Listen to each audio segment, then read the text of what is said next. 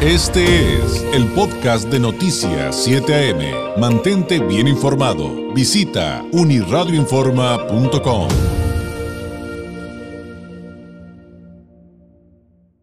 Ahora sí que se la debíamos porque eh, pues habíamos quedado a hablar de este tema y ya tal vez recordar que tuvimos unos problemitas ahí técnicos, pero ya está con nosotros a través de la vía telefónica Alan Baladez, él es director creativo de Diagrama Arquitectos, licenciado en Arquitectura por el ITESO, tiene un máster en Construcción Avanzada en Edificación por la Universidad Politécnica de Cataluña en España. Alan, ¿cómo estás? Muy buenos días.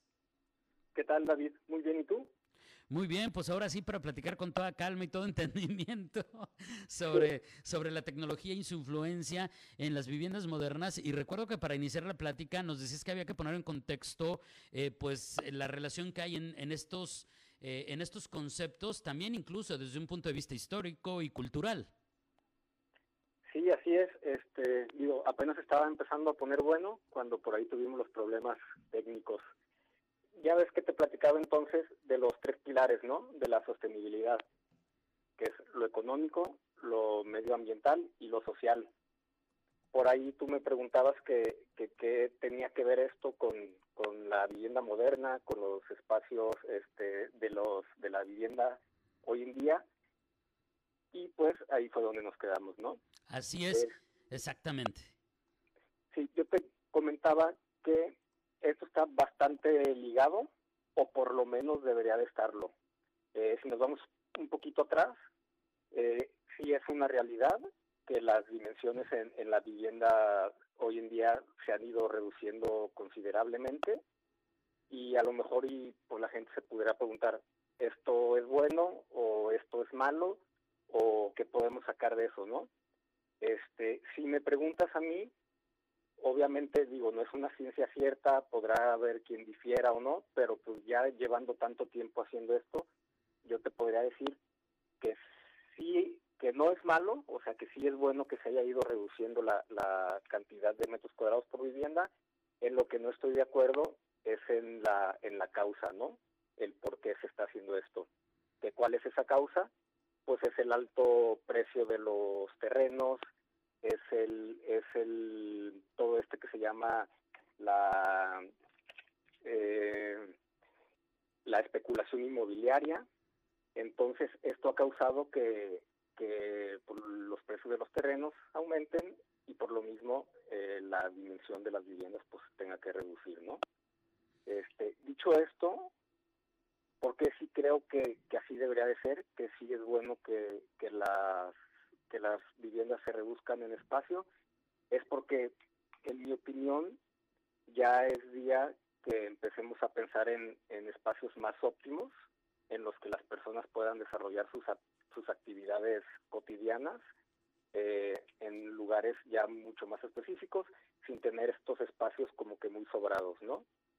No sé, yo recuerdo, por ejemplo, en casa de mis papás, que, en el que teníamos en la cocina una barra para desayunar, un comedor, un antecomedor y el comedor cuando se usaba, pues nunca, ¿no? Lo mismo puede suceder con otros espacios como una sala de tele, un área de estar, eh, que eran pues inutilizables y hoy en día de alguna manera pues ya podemos hacer todas esas actividades en, en un solo espacio, ¿no? Oye, ¿y esto tendrá tal vez, Alan, algo de generacional y de cómo piensan eh, pues los más jóvenes? Porque porque sí, o sea, creo que tienes absolutamente toda la razón, pero también tenía que ver con la idea de lo que era tener una casa bonita, que representara una vida exitosa. Y antes decía, ah, te decían, no, pues es que una persona exitosa tiene una casa enorme, jardines, garage, varios pisos, recámaras, 80 baños. Este, y ahora las nuevas generaciones te dicen, pues yo quiero un loft.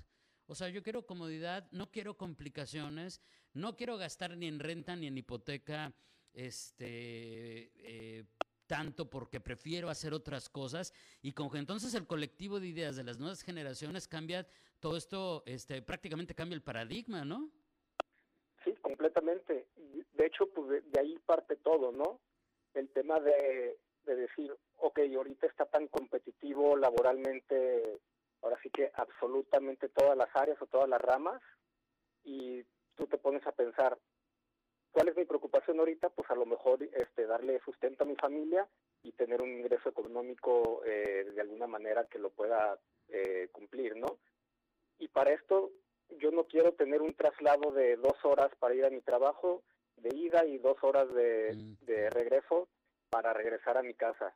Y ahorita la gente ya es mucho más práctica de decir, a ver, ¿cómo puedo ser yo mucho más eh, como proactivo? ¿Cómo puedo rendir más en, en ámbitos laborales? Pues muy sencillo, viviendo en la zona céntrica donde todas mis actividades fuera del hogar se concentren, ¿no? Y ahí es donde podría entrar entonces también, me imagino, aunque hay otros factores que pudiéramos analizar, evidentemente, eh, eh, como la seguridad, ¿no, Alan? Pero creo que justamente ahí es donde entran eh, temas como la creatividad, la tecnología, la sustentabilidad. como tú dices, una cosa es que por, por un asunto de, de precios, de una burbuja o de una crisis, eh, tengamos que vivir en un lugar tan chiquito y otra cosa es que sea una decisión pensada, bien diseñada, que me permita una vida este súper agradable, súper digna, atractiva en, en, un pequeño espacio. Y entonces ahí yo no veo otra cosa más que, aunque tú me dirás si estoy en lo correcto o no, que esto que te decía, la creatividad, la sustentabilidad, el apoyo de la tecnología para lograr esto que ya nos comenzabas a contar. Sí, completamente. Y esto para que sea más sencillo poderlo llevar a cabo, siempre va a ser cuando vivamos como en comunidad, ¿no? En el que sea un, complejo, digamos, habitacional, donde exista una administración que lo pueda llevar bien, donde exista un buen diseño o un buen planteamiento tecnológico incorporado al edificio, en donde todas estas necesidades que yo estoy buscando eh, por medio de la tecnología me las puedan brindar y les puedan dar como alguna especie de mantenimiento, digamos, eh, de una manera mucho más sencilla, ¿no? A que si yo este, construyo mi casa, yo le doy mantenimiento por mis propios medios, todo eso ya se llega a, complicar bastante, ¿no? Oye, y mencionabas, mencionabas lo ambiental y, y, de repente pues ya nos toca ver en, en, muchas partes del mundo y en muchas ciudades de nuestro país, pues este, esto, ¿no? Esto de, que eh, tienen una nueva construcción, una serie de viviendas, eh, ahora más estamos, todo parece indicar que hacia los desarrollos verticales, pero verdes. E incluso muchos nos preguntamos, oye, ¿cómo le haces para tener un jardín vertical? Lo cual es a, mí me parece apasionante. Pero ¿nos podrías poner ejemplos de esto que nos acabas de decir? De, cómo generar esta sustentabilidad, esta automatización o, todos estos procesos que se deben de incluir eh, para, pues para, un, para una vida en, este tipo de espacios eh, de calidad. Sí, claro, completamente. De hecho, a lo mejor te podría dar el ejemplo de lo que aplicamos nosotros en la empresa. Muy bien. Eh, nosotros pues somos, yo estoy encargado en el área de, arquitectura, pero es nada más una parte de todo un holding, digamos, en donde eh, hay desarrolladora, hay ventas, hay marketing, hay inversión. Entonces, creo que sí sería aquí importante platicar qué es lo que hacemos nosotros como para poderte explicar tal cual ese punto. Mira, nos enfocamos nosotros principalmente al desarrollo vertical. Tú me preguntas, ¿cómo está lo de las amenidades, que tener este, espacios verdes en edificios? Ve, hoy en día, ya con la tecnología que se tiene, ya es posible tener eh, cualquier tipo de amenidad que antes nada más se, se encontraba en, en vivienda horizontal, ya la podemos tener en los edificios, ¿no?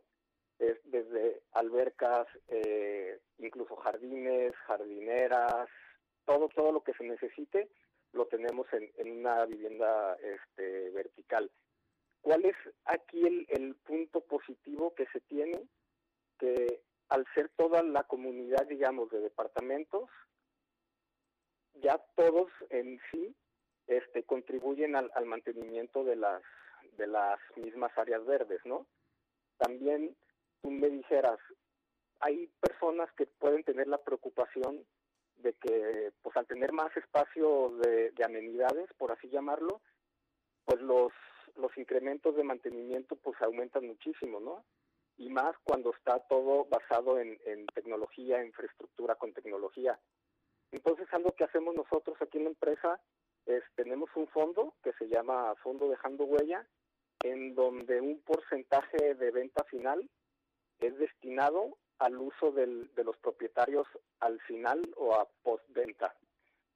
te voy a dar el ejemplo de, un edificio, con el porcentaje que tuvimos de, de ese porcentaje de venta, se utilizó para comprar dos unidades en el mismo edificio y con esas dos unidades que se rentan mensualmente se paga el mantenimiento y así de alguna manera ya el, el, gasto mensual de cada propietario pues se reduce mucho, ¿no? Oye, eso está súper interesante porque ahí, como decimos en México, pues eh, matas dos pájaros de un tiro porque tendrías, eh, eh, bueno, en el desarrollo sustentable y ambiental, bueno, aquí serían tres, ¿no? Lo que nos dices al principio de la plática, resolverías lo económico y lo social, es decir, el, el tener viviendas asequibles pero además considerando la economía de pues que actualmente estamos viviendo y estos esquemas es entonces quiero entender lo que permitirían. Completamente. De hecho, por ahí me faltó este fondo que te platico se, se va se divide en áreas, tal cual que son los mismos pilares de la sustentabilidad. Si te fijas cómo todo pues se conecta, ¿no? De alguna manera, entonces es lo económico, que es el ahorro que pueden tener los los los propietarios de los departamentos con, con esto que te platiqué. El tema de, cultural, que es pues el uso de los espacios, que, que son, al tú destinar un presupuesto un poco más alto de ese de ese porcentaje, pues les puedes dar amenidades muchas más atractivas, ¿no? Y el tercero, que se me olvidó, importantísimo, tenemos el de sustentabilidad.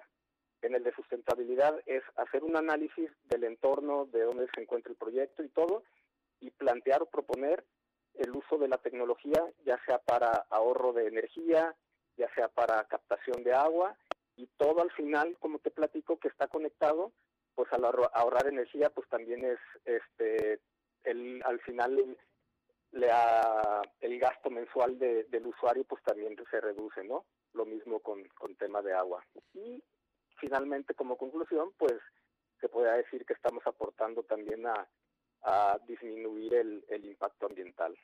Claro, que eso también hoy o le entramos o le entramos, porque de repente decíamos que las futuras generaciones, no, ya es hoy, ya es ahorita, entonces este, hay, hay que entrarle también a ese tema. Alan, te agradezco enormemente, queda la invitación abierta para que sigamos platicando, porque también estaría interesante que en algún momento, aunque ahorita pues te digo, ya, ya, ya no nos da, eh, ya no nos da el reloj, como dicen, eh, hablar acerca eh, de, por ejemplo, la incidencia del tema de la seguridad pública en esto, lo que nos decías de los terrenos, qué pasa con los servicios para el desarrollo de estos eh, proyectos inmobiliarios y de vivienda, y, me refiero a luz, agua, que me imagino que deben de ser clave, evidentemente, para este desarrollo, y finalmente, pues platicar de algo de lo que está pasando aquí en Tijuana y que son fenómenos bien particulares y que me imagino que, que aunque tendrán sus similares en otras plazas del país, Alan, lo que estamos viviendo hoy en Tijuana eh, está súper, súper interesante y, muchos se atreven a decir que, ahí este, se ve una crisis venir. Hay quienes dicen, no, para nada, al contrario,